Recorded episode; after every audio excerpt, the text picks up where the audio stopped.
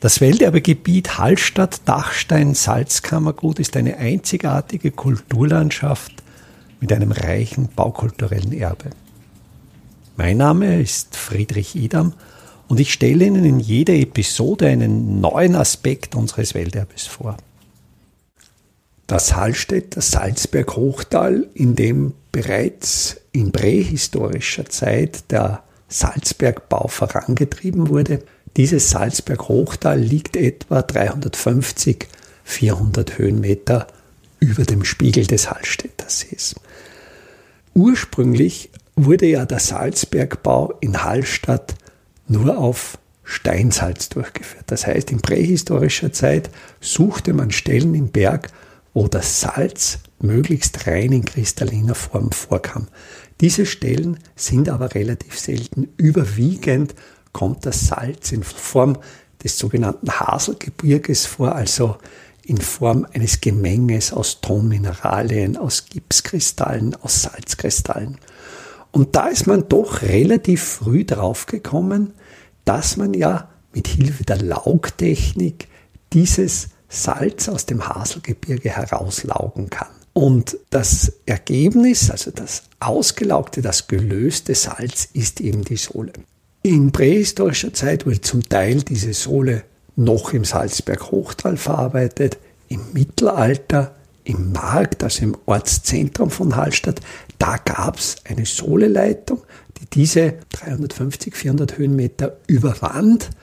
Die führte vom Rudolfsturm in den Markt und etwa ab Ende des 16. Jahrhunderts, Beginn 17. Jahrhundert, reichten die Holzreserven in Hallstatt nicht mehr aus, um genügend Brennholz zu erzeugen, um die ganze Sohle in Hallstatt zu verarbeiten. Und da wurde es notwendig, die Sohleleitung ins waldreiche Ebensee zu führen und dort wurde dann die Sohle verarbeitet. Und genau das war der Zeitpunkt, wo es auch notwendig wurde, den oberen Teil der Mühlbachschlucht zugänglich zu machen. Denn die Sohleleitung führt eben vom Hallstätter Salzberg Richtung Norden und so war es eben notwendig, dieses nördliche, beziehungsweise wenn man jetzt den Fluss des Mühlbachs anschaut, das linke Ufer der Mühlbachschlucht zugänglich zu machen. Dort wurde eben dann die erste Steilstufe in einem sehr markanten Gefälle überwunden und erst etwa im oberen Drittel der Mühlbachschlucht wird dann die Trasse der Sohleleitung etwas flacher. Und genau in diesem oberen Drittel der Mühlbachschlucht befindet sich diese Felsstiege, die der Gegenstand der heutigen Episode ist. Es ist wirklich beeindruckend, wenn man in dieser sehr steilen Bergflanke geht und dann sieht und wirklich spürt und erlebt, wie diese Felsstiege in den Felsen eingearbeitet wird. Teilweise ist hier die Wand so steil, dass der ganze Stiegenraum in den Felsen eingearbeitet ist. Also dass man in einer mehr oder weniger Nut geht, die in die Felswand hineingearbeitet wurde. Also es ist einerseits die Stiege aus Felsen, aber auch das Dach, also über dem Kopf in etwa. Man muss manchmal sogar den Kopf ein wenig einziehen, ist bereits wieder das Dach dieser Stiege eine Galerie und die Stufen sind sehr, sehr sorgfältig gearbeitet. Es ist hier ein besonders harter Stein und dieser harte Stein erlaubt es, dauerhafte Stufen in den Felsen zu meißeln. Der Grund, warum man sich hier die Mühe machte, wirklich so ebene Stufen anzufertigen, liegt auch im Schuhwerk der damaligen Zeit begründet.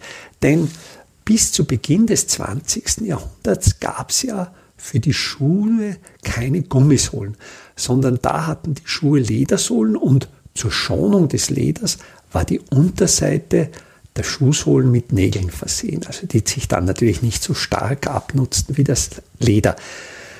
Der Nachteil dieser Schuhnägel, dieser Sohlennägeln und seitlich auch sogenannter Scherken ist natürlich, dass die extrem leicht gleiten. Und daher ist es gerade bei nassen Wetter notwendig, dass man den Fuß, die Sohle des Schuhs möglichst horizontal aufsetzen kann, um so ein Ausgleiten zu verhindern. Und das ist auch eine der Erklärungen, warum diese Stufen so sauber und so sorgfältig gearbeitet sind. Es gibt auch noch eine Erinnerung an diese Sohleleiter. Es liegen neben dieser Steinstiege, neben dieser Felsstiege bergseitig noch verrostete Gusseisenrohre. Diese Gusseisenrohre stammen aus den Mariazeller Eisenwerken und waren quasi der erste Versuch, diese Holzrohre der Sohleleitung zu ersetzen, haben sich dann nicht durchgesetzt, weil natürlich dieses Gusseisen stark korrodiert im Kontakt mit der Sohle und auch natürlich nicht so frostbeständig ist wie die Holzrohre. Die Denkmalbedeutung dieser Feldstiege ist so groß, dass sie seit 2017 unter Denkmalschutz steht. Wenn man diese Felsstiege vom Salzberg hinuntergeht, endet sie etwa am Niveau des Franz Josef Förderstollens. Dieser Franz Josef Förderstollen, der war etwa 1856 fertig, der veränderte dann den Lauf der Sohleleitung, weil ab diesem Zeitpunkt wurde die Sohle unter Tage geleitet und erst beim Mundloch dieses Franz Josef Förderstollens kam dann die Sohleleitung zutage und wurde dann in die ursprüngliche Trasse eingebunden und damit wurde dieses Steilstück, das dort parallel zu der Fellstiege verlief, obsolet. Wenn man dann die Sohleleitung noch ein Stückchen weiter abwärts geht, Richtung Norden, also talauswärts, es kommen weitere Kunstbauten, die ebenfalls unter Denkmalschutz stehen und die man von der eigentlichen Trasse der Sohleleitung aus gar nicht sieht. Und ich rate auch dringend davon ab, hier das Gelände zu verlassen und sie zu besichtigen,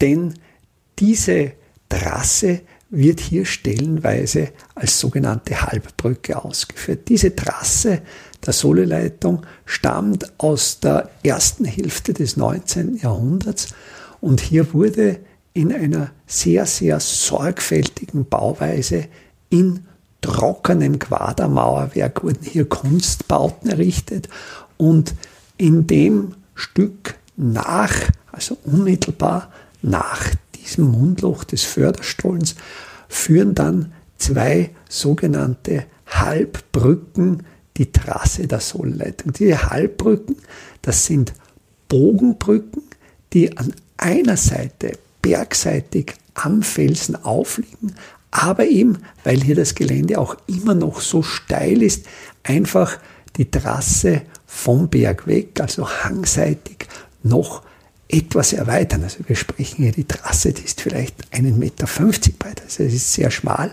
aber durch diese Brücken wird es möglich, mit sanftem Gefälle diese Sohlleitung zu führen. Diese Brückenbauten sind wirklich ganz besonders hochwertig ausgeführt. Hier sind die Quader dieses Bogens, also die Bögen sind Segmentbögen und jeder Quader ist korrekt segmentförmig zugehauen mit einer unglaublichen Passgenauigkeit. Also man bringt tatsächlich in die Fugen zwischen diesen Quadern keine Messerklinge hinein. Und auch ihre lange Haltbarkeit, diese Halbbrücken, erste Hälfte 19.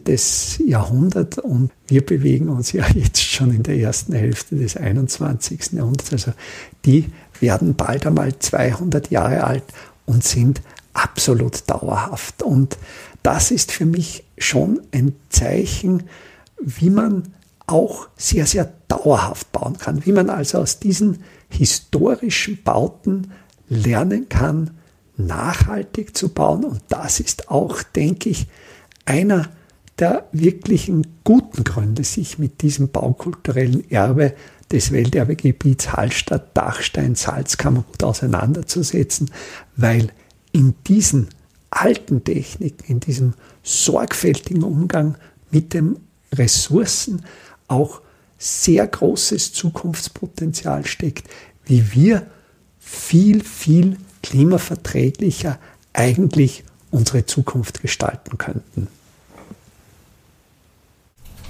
Welterbe Hallstatt erscheint alle 14 Tage neu.